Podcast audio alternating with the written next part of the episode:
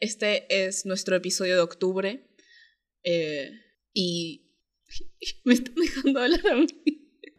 ¿Estás hablando vos que crees que te interrumpa? Sí. Bitch.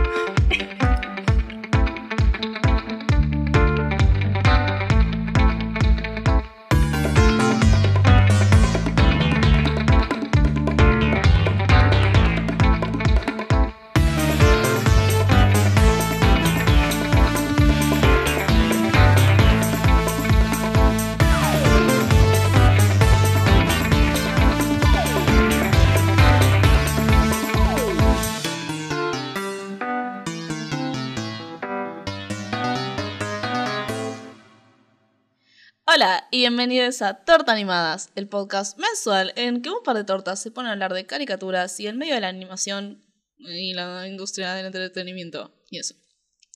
Somos sus presentadoras. Inés. ¡No! Hoy sí tenía pensado uno. Miranda. Y yo soy el Ine Fierno. Quise, quise evitar esto, perdón. No, pasa que si vos decías que era cine, yo tenía que pensar rápido en un juego de palabras donde, donde podía ser Mew algo. Miranda es muy fácil de hacer juego de palabras. Literalmente te tenés mirando ahí, mirándote. Sí, pero tendría que ser con Mew. Bueno, octubre es un mes medio muy movido, así que las noticias las voy a estar haciendo yo. Para empezar, salió el tráiler de la nueva película de Wendell y Wild, dirigida por Henry Selick, que estuvo en El extraño mundo de Jack, con Nightmare Before Christmas y Coraline, y va a salir el 28 de octubre por Netflix. Después, el resto de las noticias son todas sobre anime. Supongo que octubre es un mes muy animesco. Salió el piloto de un remake yankee que van a hacer de Sailor Moon. Fue publicado por Raymona, que es youtuber y explora media perdida. Parecer hay un reboot de La Rosa de Versalles. Y Studio Trigger está haciendo un anime basado en Dunshion Meshi.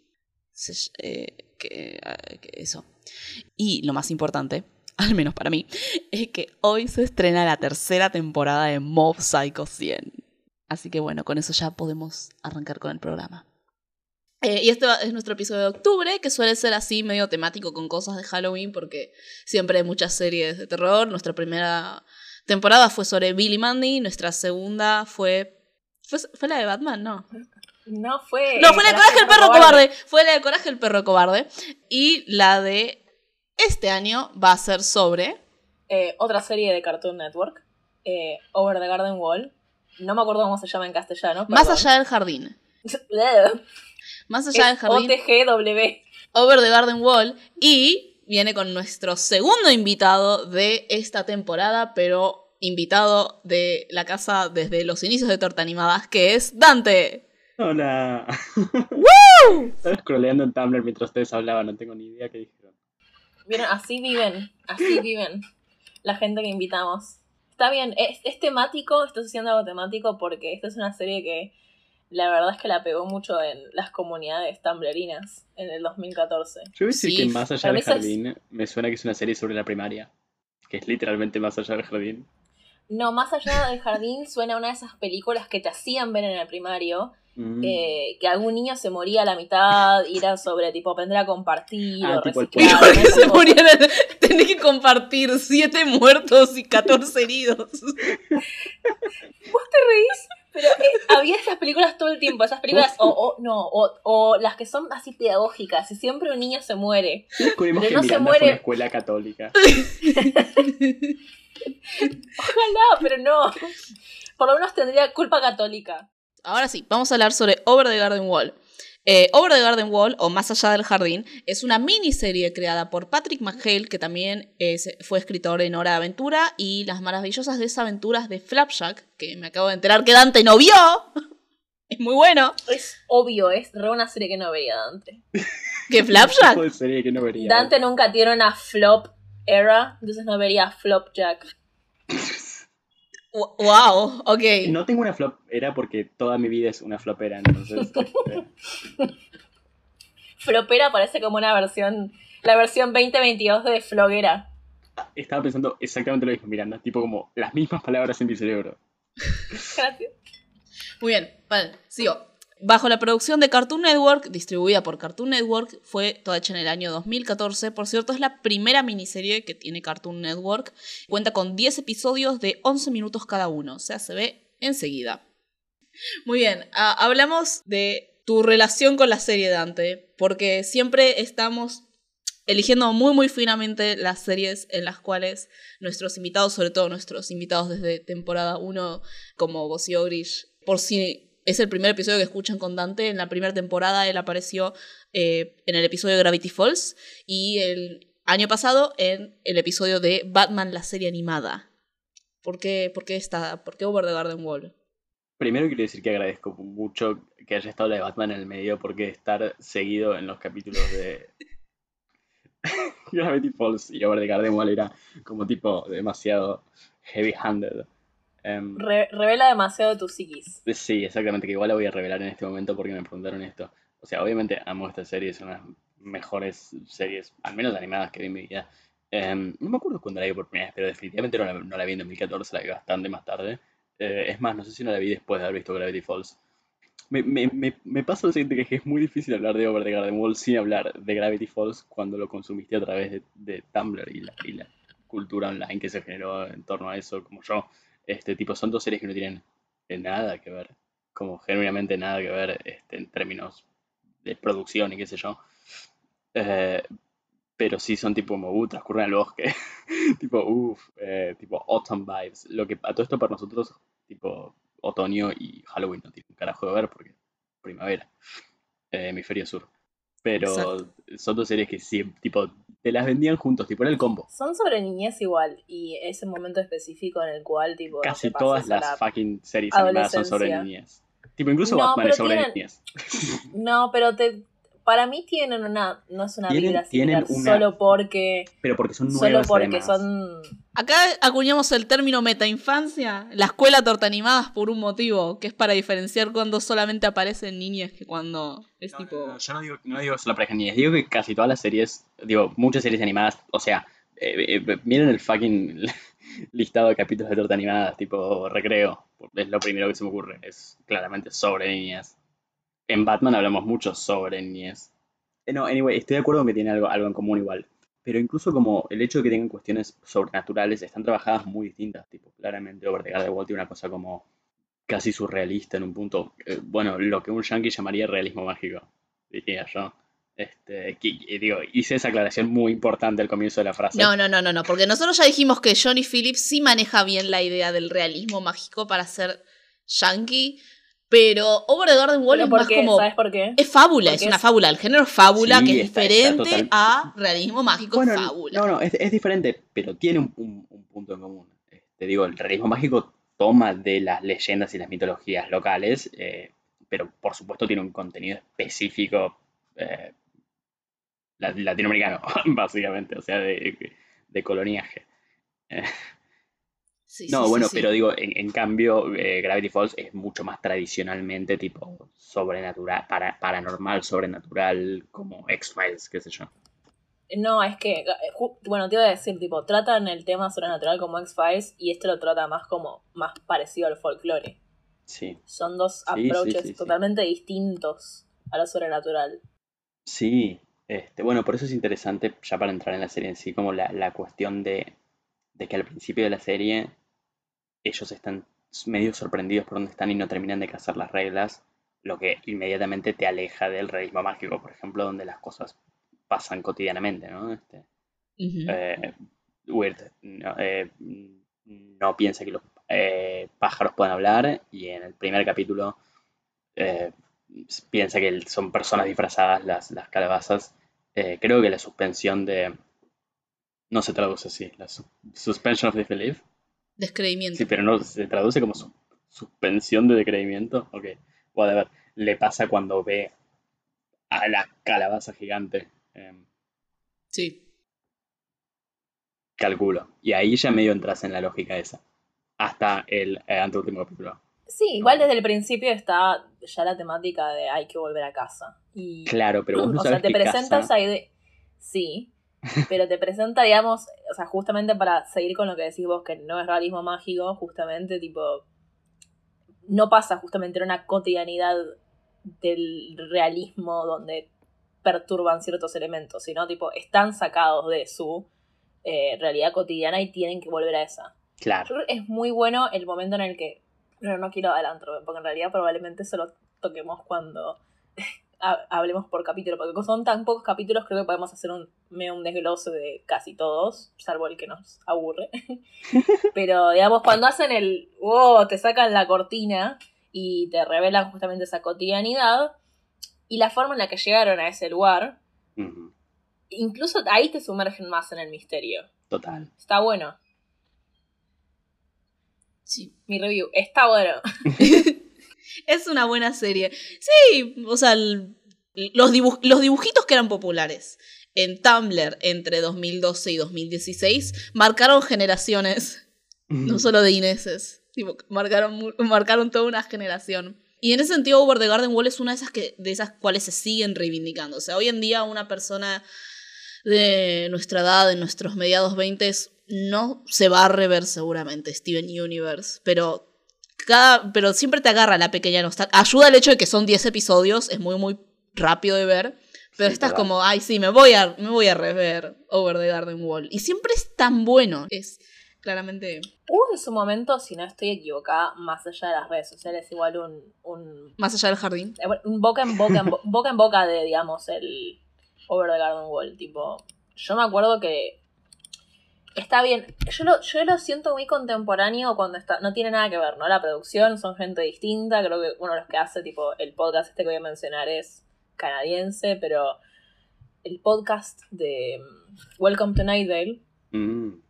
Y ese como tipo retomar el folclore de ciertos lugares con eh, desde lo con- desde lo contemporáneo eh, que también era un boca en boca digamos o sea, no es que lo empezabas a ver porque veías una publicidad sino que tipo alguien te contaba che escuché esto che vi esto Sí. eh, y me gustó bastante y funciona bastante bien cuando es una miniserie porque tal vez recomendar una no, y además la pasaban. recomendar una serie recomendar una la pasaban en la televisión sabes que yo nunca la, la vi pasan en la televisión? te- ¿Qué?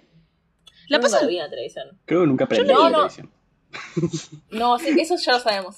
Yo, yo sí, yo lo vi en la tele varias veces. Es más, me voy a fijar ahora en un rato si está en el programa. Va, no va a estar en el programa de septiembre, pero bueno, después me voy a Sí, fijar. pero la gente que está acá no lo vio en la televisión la primera vez que lo vio. No, no, no fue la primera Lo vez vio que en kimcartoon.com. Yo también, obvio, con sí, sí. Yo 50 también. virus. Eh, quiero que sepas que el hecho de que yo veo televisión no significa que todo lo veo por primera vez en la televisión. Che, algo que no pusimos pero que me parece interesante es que esto era originalmente un corto. Que Sí, o sea, se el- en la serie. el piloto. Eh, que no lo vi el corto, no sé si ustedes lo vieron. Eh, tengo Sí. miedo de que no me guste. Sí, lo vi. Está bueno, está bueno. Se nota claramente que es como un- una especie de piloto. Mm. Tiene esa animación que si vos ves un corto o un piloto de animado de YouTube así medio independiente, no tiene toda, toda una producción, eh, se nota un poco por las expresiones y por ese... Ay, vis- eh, ¿vos viste el corto de Johnny Phillips de Rachel y su abuelo controlan la isla? Creo que sí. Bueno, tiene más o menos ese estilo en el sentido que se rompe bastante el modelo, tipo Mm. el, el modelo del personaje, que eso también es algo igual muy común en... eh, En Steven Universe. Iba a decir Steven Universe, pero iba a decir más bien en... Era una especie de... O, Yo o me sea, porque hubo todo un discurso. ya sé que fue por discurso. todos los discursos, pero es como que medio que también se volvió de moda de, de los 2015 en adelante eh, y o sobre sea, era todo... una decisión estética. Era una decisión estética y también una decisión de que eso también daba mayor libertad a la gente que quería meterse en animación, pero no era, no tenía como toda, eh, uno, el tiempo y dos, la paga para hacer eh, todo, toda una animación, se hacían sus cosas y no se rompían la cabeza porque esté fuera de molde, Claro. entonces se volvió medio una cosita estética, como la nariz medio rojita en los dibujitos de Tumblr, Ah, algo así. Icónica. ¿Podemos dejar de decir las palabras eh, prohibidas? A ver, paren. Nariz. Ok, antes de ponernos a hablar de la serie en sí, cerremos este tema. ¿Podemos separar Over the Garden Wall de Tumblr? esto no lo pusimos, esto O no lo planeamos. O sea, yo no, pero ustedes pueden, público, nos escucha. La chica escuchando esto. O sea, claramente puede existir por fuera de Tumblr porque es una serie que se creó. No, no, no, no es Homestuck. Pero, eh, pero al mismo tiempo, el, cons- el consumo. decir las palabras prohibidas hace 10 segundos y vos dijiste tipo como... Voy a, voy a profundizar en este tema aún más para, para molestar a Miranda. O sea, sí, no. O sea, yo no lo puedo separar porque lo vi en un contexto muy particular. Claro. Eh, además me acuerdo que era como todo un evento en su momento. Yo lo vi cuando salió Uh, y que se estrenó tipo, no sé, creo que la semana que se estrenó, se estrenó un capítulo o dos capítulos por noche. Entonces yo me acuerdo, los primeros dos me los perdí porque no los vi al principio, pero no sé, los últimos días que estaban haciendo los capítulos, ir y tipo buscarlo, ver si lo estaban dando en esos sitios Ay, llenos de malware y emocionada para ver si podía llegar a terminarlo más o menos a tiempo con los demás, que no me lo spoilearan. Eh, y también de nuevo eso de, de- de- de relacionarlo mucho con, con, con Gravity Falls, más allá de todo el contenido extra medio super Hulk, wow, yo me metí en esta sola, de, de mezclar, conteni- de mezclar contenidos y hacer como una, eh, una creación para por fuera de, de, digamos, la serie en ¿Cuál sí, el- mezclando el personajes de distintas series. ¿Cuál sería el tercer componente tipo Steven Universe? La Trinidad sería así: em, Gravity Falls, Pero Steven claramente Steven Universe. Es tipo el, el más distinto de esos tres. Sí, pero al mismo Que tiempo. te- lo, lo que era común es que tenían una un, gente parecida lo miraba, porque no tiene nada que ver. Es que, es que incluso entendería más si me dijeras em, la del fucking Adventure Time. Claro. Tipo, al menos hay Sí, fa- sí. fantasy. Que podemos, eh, antes de avanzar tipo con los temas de, de- del outline, tipo mínimamente contar la historia de Over the Garden Wall, siendo que es tan corta, tenemos esa oportunidad y va a ser por ahí más fácil para el resto del capítulo. Eh, bueno, sí. ¿Qué, qué- querés contar vos, Dante, de qué se trata? Eh, ok, corríjanme. eh, Nos vamos interrumpiendo. en la conversación. Eso, interrúmpanme. Eh, no, bueno, la, la serie empieza con dos hermanos, Wirt y Greg, perdidos en un bosque. Eh, se dan medio cuenta de la nada que, tipo, no saben dónde están y quieren volver a casa. Y lo que va a hacer toda la serie es un intento de ellos de volver a su casa. Se encuentran inmediatamente, apenas empieza la serie, con un pájaro que se llama Beatriz. Beatriz, que les, les habla y les dice que, que eh, por un fucking McGuffin que no importa, les va a hacer un favor que es ayudarlos a volver a casa. Eh, Wirt inmediatamente sorprende porque ve un pájaro que habla. Eh, y lo que va a ser gran parte de la serie es una serie de encuentros de ellos con distintos eh, personajes y lugares que en general tienen algún tipo de elemento sobrenatural, pero no todos. Claro, una de las cosas centrales dentro de la estructura externa de la serie es el hecho de que si bien tenés el hilo conductor, que es la idea de que estos chicos están perdidos en el bosque y quieren volver a su casa, cada episodio tiene un cierto nivel de autoconclusión o historia propia que permite que lo puedas ver por sí solo. Sí, el Absolutamente. mismo Pat McHale dice, la idea era hacer como eh, relatos autoconclusivos y que cada capítulo sea su propio mundo. Es que muy claramente Si bien- no es una película cortada en 10. Muy No, no, no, no, no, no. O sea, te lo puedes bajar de maratón, pero, pero no es una película. A lo sumo, medio película, medio... eh, ¿Cómo se llama? Cuando son pequeños fragmentos. Si Es medio, antolo- es medio una medio viñetas. sí. Sí, sí, que ayuda también mucho a la idea de la, de la fábula y del mito. Sí. Como tenés los, los, los libritos con los cuentitos antes de dormir. Totalmente. Porque los encuentros que van teniendo en general tienen algún elemento folclórico de la cultura estadounidense, casi digo americana. Em, Muy bien que no hiciste eso, Sí. porque te está... eh, igual sí hay una cosa que se llama americana, tipo en Sí, inglés ya sé, americana, ya sé. que es, este, tiene que ver con estas estéticas folclóricas post eh, colonia, todo esto. Eh, o, o durante los últimos, el último tiempo de la colonia y la, la independencia. Que, que informa mucho la serie. Eh, primero ellos, ellas, ellos están yendo a ver a eh, un personaje. su nombre no me está saliendo en este momento. A- eh, ¿Es Adelaide? Adelaida. Ah, sí, Adelaide. Adelaida. Eh, a, qui- a quien los Consta que al eh, principio, se, el- o sea, antes de cruzarse con Beatriz, se chocan con el leñador, el woodsman, mm, que les advierte que hay una bestia que va específicamente a- atrás de los niños perdidos en el bosque. Entonces tienen que tratar de volver lo antes posible. Y ellos se asustan del leñador y lo abandonan. Exactamente. Entonces ellos van a seguir el consejo de Beatriz que los quiere llevar a ver a Adelaide, que es una aparentemente bruja del bosque que los va a ayudar a llegar a casa. cuando efectivamente eh, eh, llegan este, y se encuentran con la vieja, eh, descubren que Beatriz los iba a traicionar y los estaba, entre comillas, vendiendo a Adelaide. No sé si es muy claro qué iba a hacer ella. Adelaide quería reemplazar el cerebro de los niños con lana para que se vuelvan sus sirvientes, que no piensan. Cool. No sé bien por qué. Porque eso era eh, ah, porque... No, no, pero no sabemos por qué Beatriz, en ese momento no sabemos por qué Beatriz los está traicionando, pese a que finalmente se arrepiente y los salva. Este... Igual lo explican en el mismo capítulo igual. ¿Sí? Dice, tipo... Ok. Lo de la familia. Claro. Adelaide es un pájaro, pero ella originalmente, junto con toda su familia, eran personas humanas y no se sabe si es cierto o no lo que ella dice, pero en un momento dice de chiste, como una vez le tiré una piedra a un pájaro que era mágico y convirtió a toda mi familia en pájaros. No se sabe si fue eso o si fue Adelaide la que la convirtió en un pájaro, a ella y a toda su familia, pero tiene las tijeras que permiten cortarle las alas como para que vuelva a volverse humana. Y ella quería intercambiar estos niños por las tijeras. Exactamente. Em, bueno, habiendo fracasado este, este intento, eh, un poco el resto de la, de la, serie, ellos siguen intentando volver a su casa y siguen con esta cuestión de la bestia y creo que se vuelven a encontrar un par de veces con el, leñador, este, que aparentemente tiene algún tipo de relación con la bestia porque es el que originalmente les advierte eh, que está este, este bicho. Creo que entramos acá ya como casi en la, en la secuencia final. Este, con esto, más allá de los episodios particulares que después hablaremos en detalle. el leñador tiene una linterna junto con él y, está bastante enfocado en querer buscar aceite de una madera específica que se llama Edenwood para mantener viva la linterna. Y, sí, y poco a poco te das cuenta de que es el, la bestia del bosque. Eh, la linterna le pertenece a la bestia, pero por algún motivo la tiene el leñador.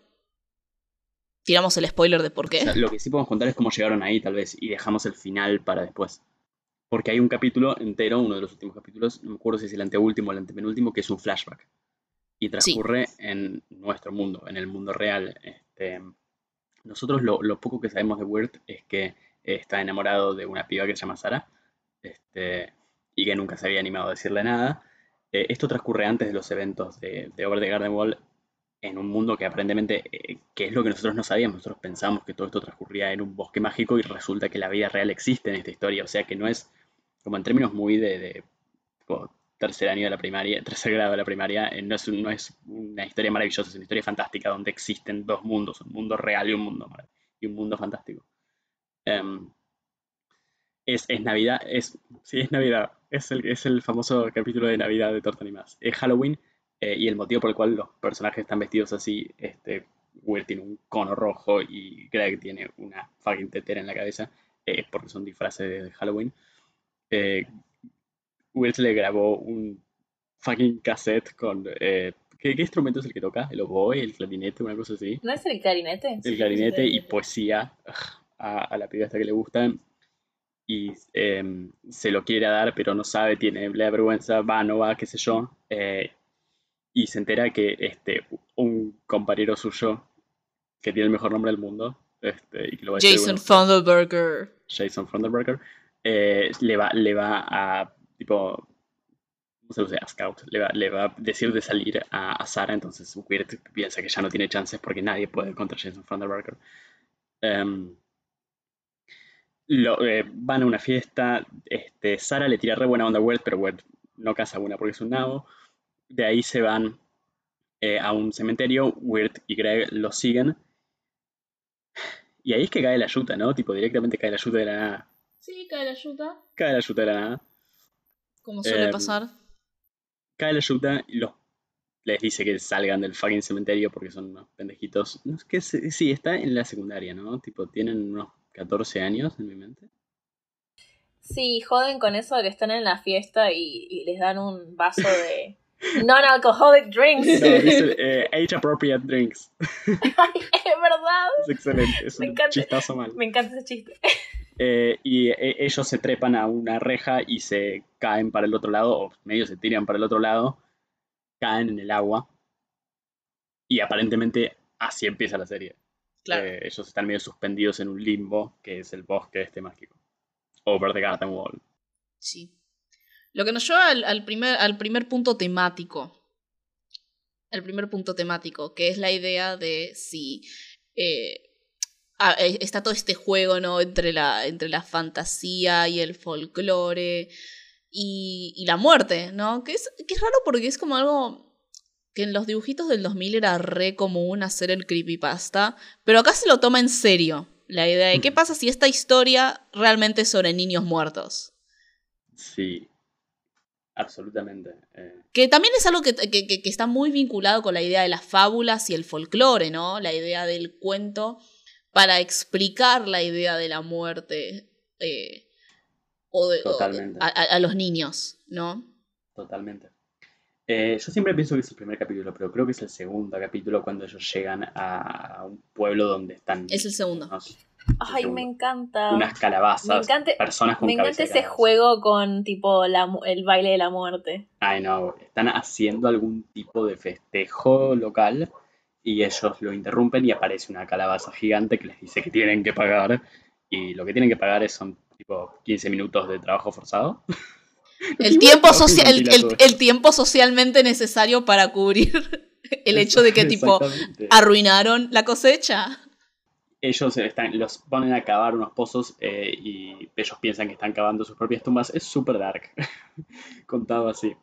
Y resulta que no, que están eh, excavando unos eh, esqueletos, porque todos en ese pueblo son esqueletos. Y varias veces les vinieron diciendo a lo largo del capítulo, tipo, ¿les parece que ya es hora de que estén acá? No, este, no, no, no tienen que pasar más tiempo antes de venir acá, que claramente es donde están los muertos. Bueno, y lo que yo le había dicho a Mew cuando estaba reviendo la serie, en el episodio donde están en el cementerio, o sea, en el 9, cuando estás como en el, entre comillas, mundo real, eh, Wirt en un momento está escondido detrás de una tumba de eh, uno de los chabones ricos, Endicott, Quincy Endicott, que en el episodio 5 de, de Loco Amor, Mad Love, eh, es un personaje que efectivamente está vivo. Entonces también de vuelta esta implicancia de que están rodeados de gente muerta. Sí, pero al mismo tiempo yo creo que hay algo que, que es un poco raro, porque si fuera la- el, el- el segundo capítulo que decía de las calabazas, o incluso la historia de, de- del rico este, que es un tipo que está perdido en una mansión gigante, este, que al final resulta que es la misma mansión que la de su adversaria, con la cual termina estando junto y qué sé yo. Em, como es- esas son historias que entendería, pero la historia de Beatriz, por ejemplo. Tipo, Beatriz, ¿está muerta? para Claro. Es un afterlife raro, un afterlife donde hay tanto conflicto, ¿no? En general, las, las representaciones del más allá son de un lugar sin conflicto, porque terminó la vida. Sí y no. Yo creo que, o sea, lo cierto es que la serie nunca termina y nunca va a tener una respuesta como los, los buenos creepypasta. Creo que la serie juega justamente con ese límite de tipo, bueno, nunca vas a saber realmente si es en verdad se murieron o no, si es que, porque también la tercera opción es que estén en- justamente suspendidos entre la vida y la muerte en el momento en el que eh, No, yo creo que Wirt y. Greg están definitivamente suspendidos. O sea, desde cualquier lectura no están muertos, están suspendidos entre la vida y la muerte, sin duda, por lo que pasa al final. Que no, No, bueno, pero podría, o sea, sí, pero lo que digo es como en esa suspensión y también un poco el juego en Halloween, eh, digamos, es un, es un trope bastante conocido. El, el- Halloween o el, el- primero de noviembre se abre como ese portal entre la vida y la muerte. Eh, sí, igual entiendo lo que decís vos. Eh, para mí, el primer capítulo de las calabazas es excelente y todo ese juego con, bueno, en algún momento van a venir acá ustedes, o sea, no, no importa que ahora se estén yendo, van a volver acá. Es... Pero, pero es hermoso también el, el- el concepto de cómo va generando la tensión y después como el anticlimático de... Es pacífica, es tipo, eh, viven muertos muy pacíficamente los esqueletos calabazas. La, la amenaza, la- la- es un chiste que incluso hacen dentro del mismo episodio. La amenaza estaba en la cabeza de, de, de Wirt, en realidad, y, a- y un poco de Beatriz. Greg eh, no, no veía mucho la amenaza. Eh, pero es, y, y está lindo eso, es como muy pacífico después, una vez que te das cuenta de que... para está. mí la, la serie es mejor si no pensás, tipo, "Uh, ¿cómo es esta escena una alegoría exacta de tal cosa que representa la muerte. Tipo, es más interesante si lo pensás Sí. simplemente como una historia fantástica. Y punto. Como si no te preguntás por exactamente cuál es el, el- el- el orden específico donde están. Es más, es más divertido, es más interesante la historia. Tipo, para mí, si nos pusiéramos a decir, bueno, estos representan los muertos de tal cosa, estos representan los espíritus que tienen un conflicto y no pueden... e- Es menos interesante lo que dice la historia, ¿viste? Dante, Dante, tira el bardo que sé que quieres tirar. Estás construyéndolo para eso. O sea, no, no, quiero, no quiero bardear a un youtuber eh, privilegiado con muchos más seguidores que nosotros, pero hay un, hay un video de YouTube que me pasó Inés eh, que explica por qué em, eh, Over the Garden Wall es la Divina Comedia. eh, y ustedes saben que yo escribí la Divina Comedia. Porque es Dante. Acá, Es o Dante. el episodio de Over the Garden Wall Yo tenía, con Dante. yo tenía en mis notas Dante es weird, signo de pregunta, se confirmó. Yo soy. Y, ¿Y de- porque cuál el Dante hablaba? protagonista De la Divina Comedia es, ah, es Dante Alighieri, es el autor, tipo el autor y el protagonista son la misma persona. Ah, spoilers. Ah, spoilers de la Divina Comedia.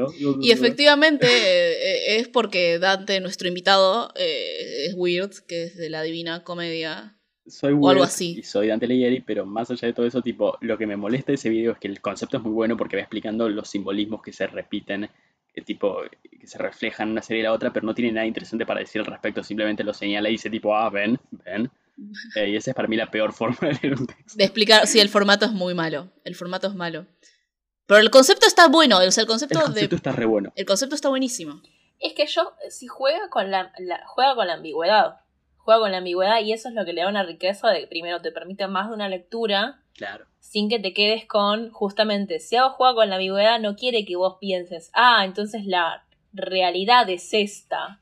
Quiere que te sumerjas en todas las posibilidades que te puede dar de lectura el, el texto único que- y lo ves y lo revés y vas notando cosas y vas discutiendo en tu cabeza o con otra gente con la que ves, tipo, bueno, esto sí, también puede ser tomado de otra forma y también juega un poco con, etcétera. Yo digo, o sea, también un poco eh, es- esa teoría de la teoría de esa persona que lo leía como la Divina Comedia su- se sustenta también mucho en el rol que cumple el ¿cómo se llama el antagonista principal? No me sale ahora. La bestia. Eh, ¿The la bestia, Ah, justamente ok, ok. la bestia, que, o sea, es- sí, una lectura muy, muy lineal es tipo, bueno, se llama The Beast, es literalmente el diablo. Y es un trato con el diablo lo que hace eh, el leñador. Pero no se puede haber más de una lectura de esa entidad. O sea, el, el cristianismo no es la única religión barra eh, forma de ver el cosmos que tiene una entidad con la que podés hacer un trato y tenés que darle algo a cambio. Yo creo que claramente con la muerte lidia la serie, tipo, claramente es uno de los temas principales. Es que para mí el tema principal de la serie, y eso está bueno de lo que es como una miniserie, y al mismo tiempo esta idea de andar homenajeando, tocando, inspirándote de eh, los cuentos de, de hadas y el, el folclore y, eh, y las fábulas, que es que podés manejarte en base a temáticas muy, muy concretas. ¿no? Y no por eso vas a perder eh, la ambigüedad de las cosas. Pero la temática que agarró es muy buena de por sí, porque para mí la temática central de Over the Garden Wall es lo desconocido. Con lo, desco- lo desconocido lo puedes jugar de cualquier forma. Lo primero que se te va a ocurrir desde lo desconocido es la muerte, porque como seres vivos, la muerte es realmente una de las primeras cosas que vamos a desconocer hasta el momento en el que suceda. Eh, entonces, Wow. feliz episodio de Halloween. Ustedes escucharon Halloween, ese episodio de Heidegger. Escucharon mal. Tengo miedo a dónde puede venir. Ahora, esto. ahora tengo miedo yo. Lo que realmente le asusta a Torta Animada es la filosofía. Uh, Sáqueme de acá. Pero bueno, eso, es como, a- agarras el concepto de lo desconocido, que es algo que encima Patrick McHale resalta un montón, ¿no? Eh, que eso era el lo que le bosque se interesa. llama The Unknown. Claro, el, el bosque se llama eh, eh, The Unknown, lo desconocido. Y bueno, y una de las primeras cosas que hace sacar es, es la muerte. Y lo bueno de eso es que nunca te va a dar una cosa muy concreta sobre esto, de si están vivos, están muertos, y lo desconocemos. También iba a decir, tipo, porque el otro, otro de los ejes, tal vez el segundo más importante, es tipo Coming of Age, ¿no? Sí. Claramente es una, es una Bildungs animated show. Como- Bueno, es que de- desde otra lectura también bastante simple, pero que se puede hacer, es tipo, bueno, no es la, la, la muerte real, es como la muerte metafórica de, de lo que son ellos, ese cambio, sí. Claro. Pensando esto de los, de los esqueletos y todo, hay algo que tiene la serie, sobre todo al principio para mí, que es muy Gravity Falls. En realidad Gravity Falls es muy esto, porque creo que esto es previo a Gravity Falls, ¿no? Gravity Falls es de 2013-2016. Mm, Son contemporáneos. Which is insane porque tiene dos temporadas, porque dura como cuatro años. O sea, técnicamente Over the, o sea, Over the Garden Wall, el piloto es del 2011. Claro, bueno, como sea, la- son, son como contemporáneos, pero lo que iba es esto de serie sobre una cosa sobrenatural que está basada en em, subvertir el, el- el tropo esperado al final de, de cada capítulo. Tipo, eh, como pasa muy claramente en el, en el primero, donde ellos los, los persigue un, un- un perro gigante. Este, y primero, tipo, en realidad los perseguían no porque se los quería comer, sino por los caramelos de Greg. Y segundo, ellos piensan que ese perro es la bestia y no tiene nada que ver, es un perro que está por ahí nomás. Eh, y después en el segundo capítulo pasa lo, lo de estas calabazas que vos pensás que son calabazas, pero son esqueletos. Y sigue pasando en los primeros, que no me acuerdo cuál es el siguiente. A ver. Es el de la escuela. Bueno, en el de la escuela, que, ay, que me encanta ese capítulo, es hermoso. También, tipo, la, la profesora piensa que, el, que este, el novio lo abandonó, el, el- el padre la forrea y... eh, Y hay un hay gorila suelto, Dante. Y encima, y encima de todo esto hay un gorila suelto. Y Me gusta cómo lo hay un dice. gorila suelto. Y después resulta que el novio es el gorila. Este, porque votó a Macri en el balotaje de 2015. Mi novio es gorila, la puta El novio, el novio estaba disfrazado de gorila. Por eso quería cerrar el colegio. Y el padre no quería cerrar el colegio, simplemente no tenía plata. We all learned something. Ay. Eh, o sea, bueno, nada, tipo es- esa cosa de subvertir el- el- eh, los tropos folclóricos que está trabajando es muy significativa de la serie también. Bueno, también pasa lo mismo con el, el episodio 7, el de la campana. Que es como anti-Whispers, parece esta Mm. bruja malvada que se va a comer a los niños y. Me encanta, Es es, fea mi nomás. favorito. Y, y- y so- y solo, y solo está. Sí, solamente She's de. very ugly and hard to understand. ¡Oh, sí! ¡Bingo! Para la única persona que, tipo, mete black dresses. Y bueno, y al final resulta que era Lorna, la, la, la chica, eh, la que era, estaba poseída por el, un espíritu malvado. Eh, bueno, Anti-Whispers me, me da unas vibras muy Ghibli. Tal vez soy yo. No, no, es que creo que está directamente inspirada por eh, la, la bruja de la película de Howl. sí. Y bueno, y también el episodio este de los millonarios, que el, el chabón Quincy pensaba que estaba demente porque vio un fantasma en su casa, pero no, era lo que vos dijiste, era su competidora, que eran los dos igual de millonarios y fueron haciendo sus casas cada vez más grandes hasta entrecruzarse sin Sí, saber. los Northwest. sí, efectivamente. Es que en cierto punto me parece que es la, una operación parecida a la que hace mm, Coraje, en cierto punto, de... eh, bueno, primero, es una serie de niños y hasta ahora no, no, no he visto que se, haya- se hagan películas muy en serio de terror sobre- para niños.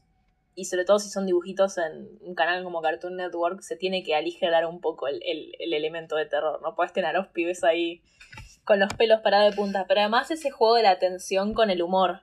Tipo, te, te Mm. asusto con este momento de que hay generalmente parte de esta serie, por ejemplo, cuando le, le dan, le hacen toda la cara así deformada a Lorna, que si yo lo vi de chica, a mí esas tipo de cosas me asustaban de chiquita, Sí, no. debo admitir. Era bastante cagona.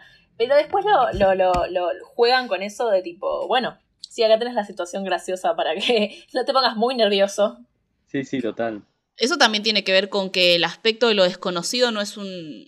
eh, esto que yo decía que era una temática. Lo desconocido, de base, sirve si querés hacer algo de miedo. Eso para, ese es el motivo por el cual el terror como género me parece apasionante en general. Porque te fuerza a, a- a lidiar con, con lo que lo otro, con la posibilidad de una cosa distinta. ¿Vos tenés algo para hablar? Ay, no, pero no es sobre, no es, no es sobre series, es sobre literatura, que habías leído ese libro sobre Ay, Dios, estoy tan eh, enojado con ese libro. terror y No me lo empieces neoliberalismo. a. Es, es, está. Ah, no, bueno, está, no se ve en mi biblioteca, pero estoy tan enojado con. No, no, no me hagas empezar. ¿Con qué? Escribí una review de. Leí un libro.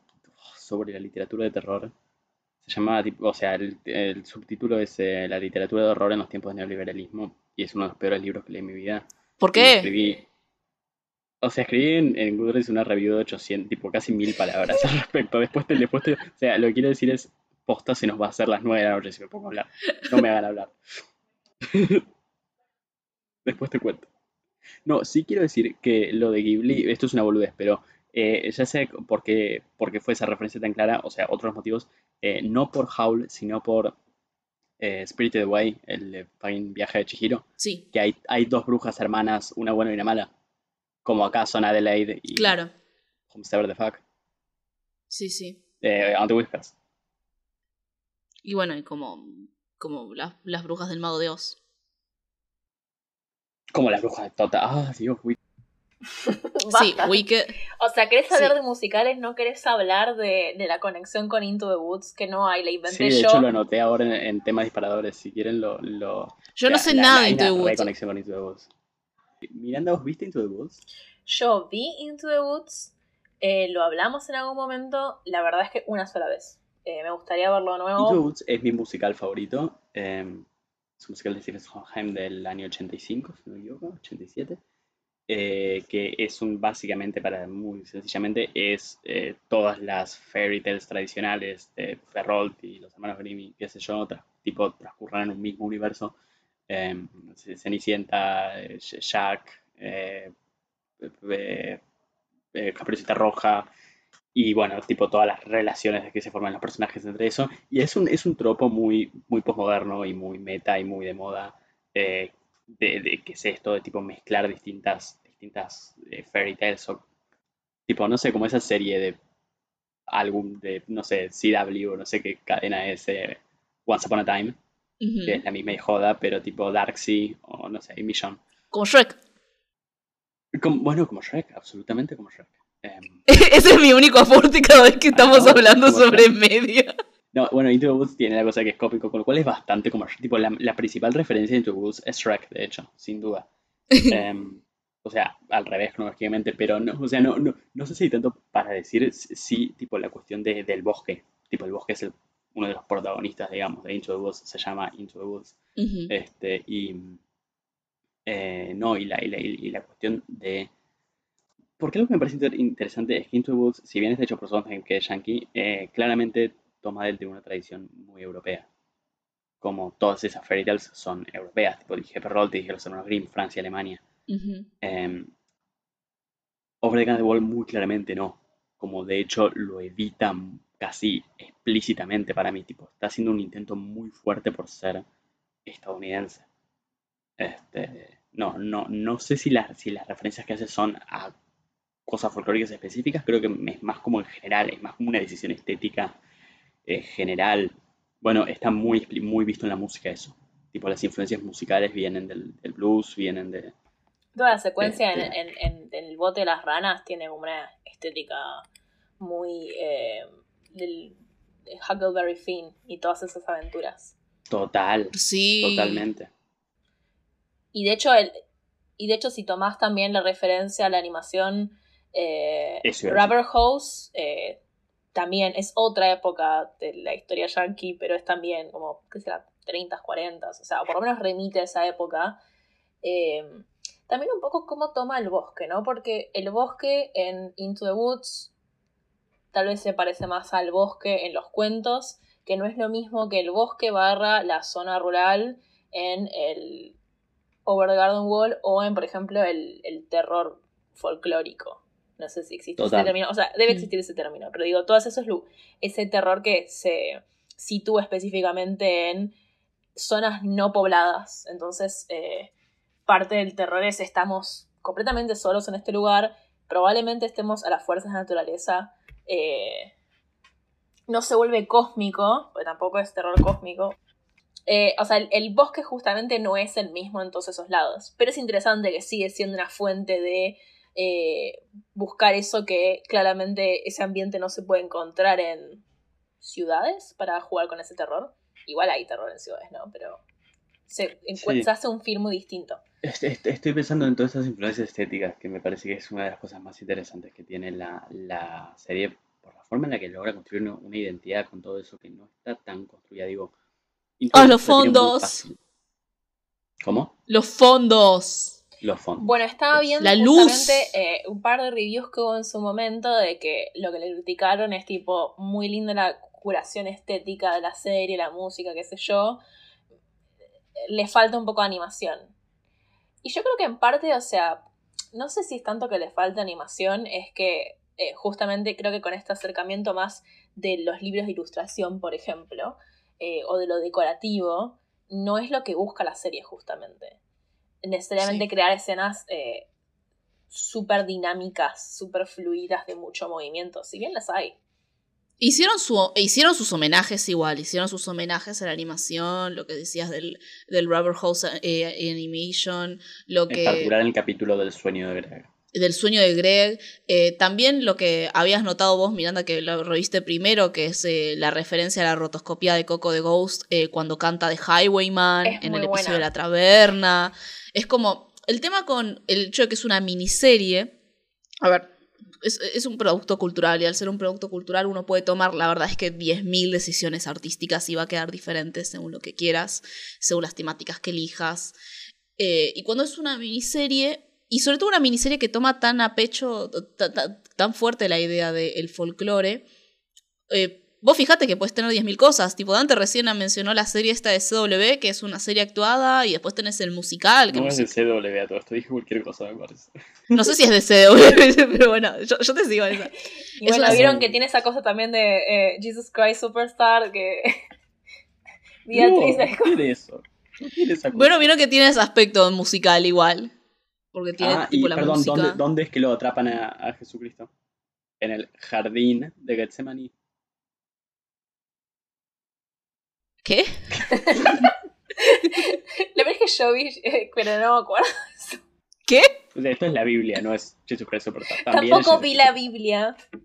Ah, Intentamos leer la Biblia, pero con, con Miranda intentamos leer la Biblia. Es un proyecto que quedó colgado. Quedó recolgado, Será- pero algún día vamos a leer la Biblia.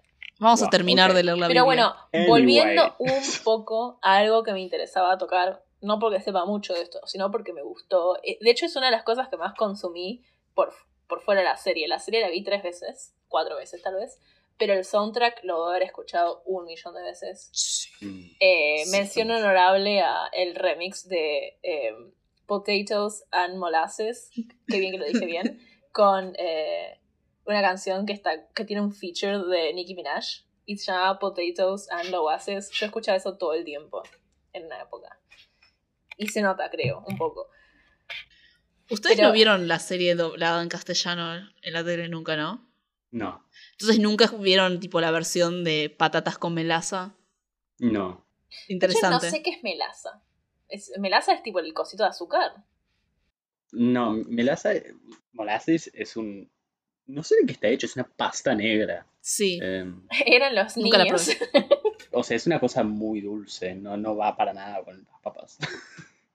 tipo, es como dulce de leche, así. Tal vez es como esas eh, películas viejas de tipo los niños durante la época de la guerra civil estadounidense que tipo no tenían acceso a absolutamente nada, entonces le ponían azúcar a lo que podían porque es como wow, para nuestras papilas gustativas que están sobreviviendo a base de eh, pan con hongos, esto es lo mejor que nos pasó. Estaba pensando que son pobres en la escuela y después están los otros ricos. ¿Qué más sabemos sobre la economía y la, la estructura productiva del bosque? Lo desconocido. ok, cool. We will know. ¿Dónde está el Marx de tipo eh, el universo de Over the Garden Wall? Es Greg. Estábamos hablando del soundtrack. Lo peor es que los que hacen este soundtrack son como una es- específica, se llaman específicamente como te imaginarías que se llama alguien que hizo el soundtrack de Over the Garden Wall. ¿Cómo se llaman? Eh, ¿Cómo se llamaban estos tipos? Eh, no me acuerdo, pero estoy preguntando. O sea, no tiene nombre. ¿Cómo te lo imaginas? No lo te lo imaginas. Claro, sí, tiene muchísimo sentido. The Blasting Ah, Company. Ah, sí, sí, lo vi, lo vi. Es exactamente el nombre esto. que te imaginarías de alguien que eh, hizo el vinilo de una miniserie del 2014 de Cartoon Network, Castillo Homestar.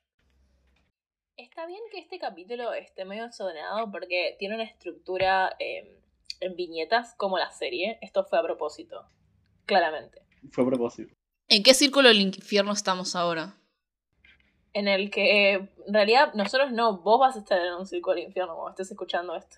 La chica que escucha esto va a estar en un círculo del infierno. Yo estoy en el... No, no, yo cuando edito torta animadas estoy en el limbo. Tipo, tengo algo para refutar el video de ese YouTube, que es que el último círculo del infierno es el de los traidores, Sí. ¿no? Donde están Judas y eh, Bruto, y no me acuerdo Eh, quién más. Jason Fundelberger. Y, y claro, y Thunderburger. No, lo que iba a decir es que claramente si la serie se basara en eso, el último capítulo tendría que ser la traición de Beatriz. Esa Oh. es la traición más significativa de la serie. Beatriz es una fake hoe, así que todo cierra. No le digas fake a Beatriz. Pará, pero no se revela. No se revela en el último capítulo que Greg sí cometió tipo traición porque robó la piedra de la, de la mina a la cual estaba ayudando a tipo barrar las hojas. La serie termina así. eh, eh, Greg y, o sea, Wirt lo forrea a Greg como hacía al principio de la serie y después lo había dejado de hacer y lo vuelve a hacer. Y este, le, y, tipo, básicamente se rinde y dice tipo, no sé cómo volver a casa. Y Greg eh, tiene un sueño extraño donde eh, viaja las nubes y no sé qué mierda pasa. Y el punto es que tipo se levanta y lo deja a, a Wirt durmiendo y dice tipo, yo, yo nos voy a llevar a casa. Y eh, Ay, Dios. hace básicamente un pacto con la bestia, que es Ay, una Dios. especie de sombra oscura que está en el bosque, este, y le, le pide ayuda para, para que vuelvan a casa. Em, y la bestia lo, lo manda a hacer una serie de, de- de tareas donde tiene que buscar una, una rama con no sé qué, y en realidad lo que está haciendo es cansarlo para que se duerma de hipotermia porque está nevando en el bosque, y le empieza a crecer un árbol alrededor a Greg. Eh, resulta que esos árboles de esa madera, eh, Ederwood. Ederwood, Sí. son las, la gente que se pierde en el bosque, se convierte en esos árboles. Y lo que viene haciendo el leñador cuando saca el aceite de ahí es este, para mantener viva su lámpara donde él piensa que está el alma de su hija, Sí. de su hija. eh, es, es literalmente aprovecharse de las almas que quedan perdidas en el bosque. Y a todo esto acá está Marx. Esta es la estructura económica. Sí, es la estructura económica del bosque, sí. Sí, sí. Eh, En las almas en- perdidas. Y lo que descubrí, eh, nos enteramos en este punto es que Greg piensa que eh, él tiene la culpa de que estén perdidos porque él cometió un, un pecado que le robó una piedra con una carita pintada a una vecina y piensa que el universo los está castigando por eso. Es, es muy triste. ¡Ah! ¿Alguien quiere contar cómo sigue? Me, me cansé. Y Greg entonces en ese sentido decide sacrificarse por, um, por Weird. En ese transcurso, Weird es, eh, se levanta y va y está buscándolo a Greg. Se choca con Beatriz, que también los está buscando a los dos. Y encuentran a Greg en ese estado en el cual está tratando de... eh, eh, está, está inconsciente y está perdiendo la vida. Y aparece el leñador. Y ahí es cuando la bestia le ofrece a Weird diciendo, vos no querés perder a tu hermano, él podría sobrevivir en si yo pongo su alma en esta lámpara, pero si yo pongo su alma en esta lámpara, vos vas a tener que ocuparte de mantenerla prendida. Y ahí el leñador se da cuenta de que el alma de su hija nunca estuvo en esa lámpara, que Weird se da cuenta en realidad. Weird se da cuenta y se lo hace saber al leñador. No, no está la, eso es mentira. Le dice tipo, esto es tonto, eso es mentira. Le Lo dice, que es- estás muy preocupado por mantener prendida esta lámpara. Es casi como si fuera tu alma. La que está ahí. La que está en la lámpara. Eh, y bueno, y ahí el leñador eh, se enoja y apaga la lámpara. Y es, es tan dramático eso, está buenísimo, porque es como que entendés lo que está pasando y al mismo tiempo, sabes, hay toda una simbología que a- al menos a mí no es que me pasa por encima, pero realmente puedes sentir el aspecto de lo desconocido Mm, en, en- en la lógica detrás de todo lo que está pasando. Juega un poco con, bueno, es una criatura que como, como es una criatura de sombras, tiene que haber esa luz específica eh, Mm. para que exista. Y además, aparentemente, Edel en, en, en otros idiomas significa justamente noble. Entonces sería noble wood. Entonces se formaría en cierto punto un juego de palabras con una madera muy noble que tiene que usarse para esa tarea. Justamente la- el alma de los niños. Porque no es cualquier alma, no es que tiene que sacrificar el alma de gente perdida. Los que están perdidos en el bosque, según lo que se dice en la serie, y varias veces también con el personaje de la bruja, son niños. Y, ahí retoma un poco su, su, digamos, su origen más eh, folclórico de cuentos, de... Eh, que ya, o sea, tiene que ver obviamente con el contexto de, la animación actual que está dirigida hacia niños, pero también tiene, juega con eso de también, bueno, en esos primeros relatos que iban de forma muy distinta, porque no es lo mismo el contexto de producción de una serie animada que los cuentos que circularon en Europa en esa época. Eh, pero también juega con este tipo, bueno, este niño protagonista que está a las amenazas del, de esta naturaleza que, que, lo acecha, digamos, ¿no? Con otras connotaciones sociales igual. Después de eso, ellos eh, vuelven a la vida real, habiendo vencido a la bestia los rescatan de ese, de ese agua de la que se habían caído y este hay un, hay un cierre bueno, el final feliz, el típico de, Paula. Sí, o sea, Wirt le da su, regalo a, Sara eh, y después le dice que no lo escuche porque es él recitando poesía con clarinete atrás. Y después vemos este, una serie de viñetas de, la, de, cómo cerraron las historias en el bosque, donde básicamente ellos cambiaron todo para bien. Todos los personajes son felices, incluso el leñador vuelve a su casa y está su hija. Sí. Pero el mismo, o sea, lo que sería la forma de abrir y cerrar la historia, que es con el, la, es la ranita, ¿no? Cantando, que es la ranita de, de Greg. Sí, Jason No solo refuerza de nuevo todo esto de lo, lo folclórico, qué sé yo, sino también eh, en cierto punto, sin ser toda una canción, sin ser un musical, eh, tiene esa misma cosa de como la, canción narrativa. Sí. Totalmente. Abre también con la canción. Abre con la canción y cierra con la canción. No, y yo lo que voy a decir es con el hecho de las historias. Que para volverlo a conectar con Into the Woods, o sea, es, es muy importante el hecho de las historias que se cuentan. Este, de hecho, tipo, incluso si querés, Beatriz les cuenta una historia con esto, de, con la mentira que tiene sobre la eh, eh, Adelaide que supuestamente lo va a salvar. Este, eh, bueno, y de, hecho la, la, bestia le cuenta una historia al, leñador que se la, se la quiere transmitir a, a Word. Este, y Word lo que hace es desarmar eso. Ah, eso es, tan buena esa escena. Es muy, muy bueno. es excelente. Está muy bien cerrado. Algo que es un punto interesante de comparar de vuelta con Gravity Falls, que me llamó más la atención reviéndolo esta vez, es la, relación entre hermanos. Mm. Porque en, o sea, en Over the Garden Wall pareciera por el contexto, a primera vista, a primera, si, no prestas mucha atención, en los capítulos, en los últimos capítulos te das más cuenta. Para mí el momento que no me acordaba realmente y cuando lo reí fue como wow, fue cuando se estaban peleando, eh, no me acuerdo si en la vida, en la vida normal de ellos o ya en el universo de lo desconocido, que le dijo, todo esto, es culpa tuya, desde que también, tipo, el viejo ese está con mi vieja. Y tipo, saliste vos también. Es como, hay como, de, la nada como que toda la relación se vuelve tensa y tiene sentido, porque después es como... Weird no, eh, varias veces al principio de la serie le dice, eh, le dice el leñador, en el primer episodio a Weird, eh, la culpa, porque Weird ya le estaba echando la culpa a Greg por haber traído al lobo con los mm. caramelos, y el leñador le dijo, vos sos el hermano mayor, vos tenés que responsabilizarte. Y, Weird no puede, eh, eh, no, no, puede asumir eso desde el principio ya de la serie. y es como, es, es, raro, porque por un lado tienen esa relación de hermanos así, bien de, bueno, podemos tener nuestros, nuestros conflictos de confianza, pero, pero, está, pero es distinta la relación, por ejemplo, de Dipper y Mabel. Muy diferente. En parte tiene que ver con el desequilibrio de edad. Sí. Sí, y en parte también es un poco el, el, los casi arquetipos que, que, cada uno sostiene de, de, personalidades no solo opuestas, sino también eh, mucho más anclado, a pesar de que no tiene, digamos, una, una gran vida social, mucho más anclado en el mundo real y Greg em, mucho más eh, apegado a esta... Juegan muy bien el juego del mundo fantástico. Eh, que obviamente en parte es porque es más chico, pero también desde, desde el punto de vista de cómo diseñan el personaje y... Y no sé, eh, Greg es mi personaje favorito, claramente. Sí. Y bueno, antes Weird.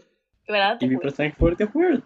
Porque Weird, lo hablábamos el otro día con Inés, em, es un tipo de personaje muy particular, con lo cual entiendo por qué lo relacionan con Dipper. Porque es como. eh, ¿Cómo es tu concepto, Inés? Eh, El niño sensible. Pero ellos no son claro, niños es como sensibles. niño sensible. No, es como niño sensible adjacent. Sí. Pues parecido, pero no es. Eh, primero porque son unos forritos. Tipo, es muy importante. No, es que no es que son forros, son como. Son mecha corta, no tienen mucha paciencia. Exacto. Es que más que ser Eh. sensible a otros sentimientos, es sensible de que está lleno de sentimientos. Son Claro. Exactamente. Sí, sí, sí. de hecho, sí. son bastante insensibles a los Sí, demás. sí, sí. El, el niño insensible. Claro, pero igual algo que lo hacen y me, me alegra, porque me habría volado, es que tipo, Weird no es tipo, como no parece ser un, forro con sus compañeros de, de- de su edad, tipo es tímido, pero nada más. Sí. Sí, sí, sí. No, tiene ese, tiene ese trope muy, muy actual, porque también lo vi, por ejemplo, en Booksmart, de el personaje principal tiene como, no quiero decir ansiedad porque está requemado, pero es como así como No, medio ansiedad. tímido y qué sé yo, y piensa en su cabeza que tipo todos sus compañeros se están burlando de él y los compañeros están tipo, che, dale, Sí. vení a la fiesta, sí, dale. obvio, Es, perdón, es el Es el meme ese de Gu. tipo del Pero chaboncito en el rincón y en la gente Claro. alrededor, sí, vení, te re es, es la extrañamos. escena, es... ¿qué- Es qué el esto? meme Gu. ¿Cómo? Gu de la familia del futuro. Sí, a- Exactamente. eso es lo que está tratando de referenciar. Pero creo que hay dos formas de hacer ese personaje y una es que simplemente es tipo como... Como bueno, tipo una versión, porque ese no es el malo de la película. Sí. Bueno, ves, una versión es esa. tipo, y, y- entiendo, entiendo la deconstrucción feminista. Tipo, la, la, la comprendo, porque es eso, ¿no? Es como el, el- chabón que tipo, como flashea, que, que, que tipo está, que todos lo odian y qué sé yo. Basta- básicamente Sí, es un el, incel light. el- iba, iba a decir exactamente eso. tipo, es como, es, la- es, la- es como se convierte en incel. Y, y no es lo que es, no es lo que es Word, lo que me alegra. O sea, y encima lo tenés servido con toda la temática de tipo el verano, la preadolescencia justo. Tenés ahí para hacer un animatronic o algo con Sufjan Stevens y no aprovechás. O sea, esta gente Ahora no. que lo pienso, lo que necesitamos es, necesitamos una serie basada en el invierno y una serie basada en el, el- ¿qué nos falta? La primavera. La primavera. Porque al fin y al cabo, Gravity Falls es medio una miniserie, tipo, son dos temporadas. Es re poquito. Ya sé que no es poquito para animación, Pero pero no está pensada como una miniserie. sí, más o menos está pensada como una, una, mini- una miniserie puede tener dos temporadas. No, no, no, no, no, no. No. En esto nos ponemos dogmáticas. Porque no. ustedes vienen de la animación donde todo tiene tipo tres capítulos de cuatro minutos. No, pero no, no. No, una miniserie es literalmente miniserie eso. Tiene que tener una sola temporada, estoy de acuerdo. sí. Tiene que tener un, eh, tiene que tener tipo el inicio y el fin en la primera temporada, en una sola Sí, estoy de temporada. acuerdo, estoy de acuerdo. Pero bueno, entienden lo que digo. Sí, sí, sí. O sea, lo que sí tiene Gravity Falls es ese- esa estructura similar en la cual es una línea continua con un final concreto, pero que logra mantener igual, de todas formas, el formato de eh, autoconclusión en la mayoría de sus episodios. En ese sentido también son bastante similares en cómo contar la historia. Pero bueno, de ahí a la AMB de Susan Stevens, no sé. Está ahí servido. ¿Me ¿Estás diciendo que no escucharía a Sufjan Stevens eh, Weird? O sea, Me está diciendo claramente que no. Sufjan Stevens no ve Over the Garden Wall. Se escuchan mutuamente. Tipo, eh, Weird escucharía Stevens escucha a Weird. Sufjan Stevens escucharía los cassettes de clarinete de Weird. Es el, el, la- las flautas en saxo, en Satan Saxo. Se llama Oh Satan. Saxophone. Si se llama Satan's Clarinet. Ok, ok, Sufjan Stevens, en mi álbum favorito de Sufjan Stevens se llama A Sun Came y hay una canción que es terrible, que solamente son un montón de instrumentos de vientos desafinados. Eh, Sí, a Ni- lo que pasa es que a Inés no le gusta la distorsión, ni el noise, ni nada de todo eso, por eso no le gusta este tema. Solo le gusta el pop eh, eh, duro Sí. y claro. Menos de tres minutos. Claro. Entonces, entonces, eh, eso se llama Satan Saxophone. Y era weird. Era weird. Todo Y este era weird. tiempo. Toda la explicación para explicar eso. Ay, no lo dijimos esto, pero Jason. ¿Jason se llama? Estoy diciendo bien. Jason Funderburker, eh, que es el chabón que supuestamente es tan hot que nadie lo puede resistir para Weird. Sas. Sas. Eh, es un chabón que habla todo así. Me cae bien Jason Thunderbolt. Me, me No, parece divertido. him. O sea, el gusto, o sea, el gusto en hombres de- el gusto en hombres de Weird es el chico con la voz de Alf. Vamos a terminar el capítulo acá. Siempre estoy pensando en el perdón. Ah, esto, ay, Dios, esto es fundamental. Es lo, lo único que tenemos anotado en trivia, pero lo quiero decir. La voz de Anti-Whispers es Tim Curry.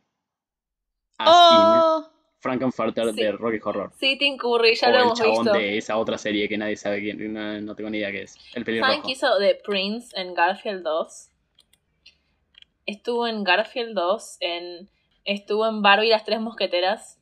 Eh, bueno, es, es Pennywise en, las, en la En originales. película original de It. Hizo de Piccadilly, que no sé quién es, en Curious George 2, Follow That Monkey. Oh my god.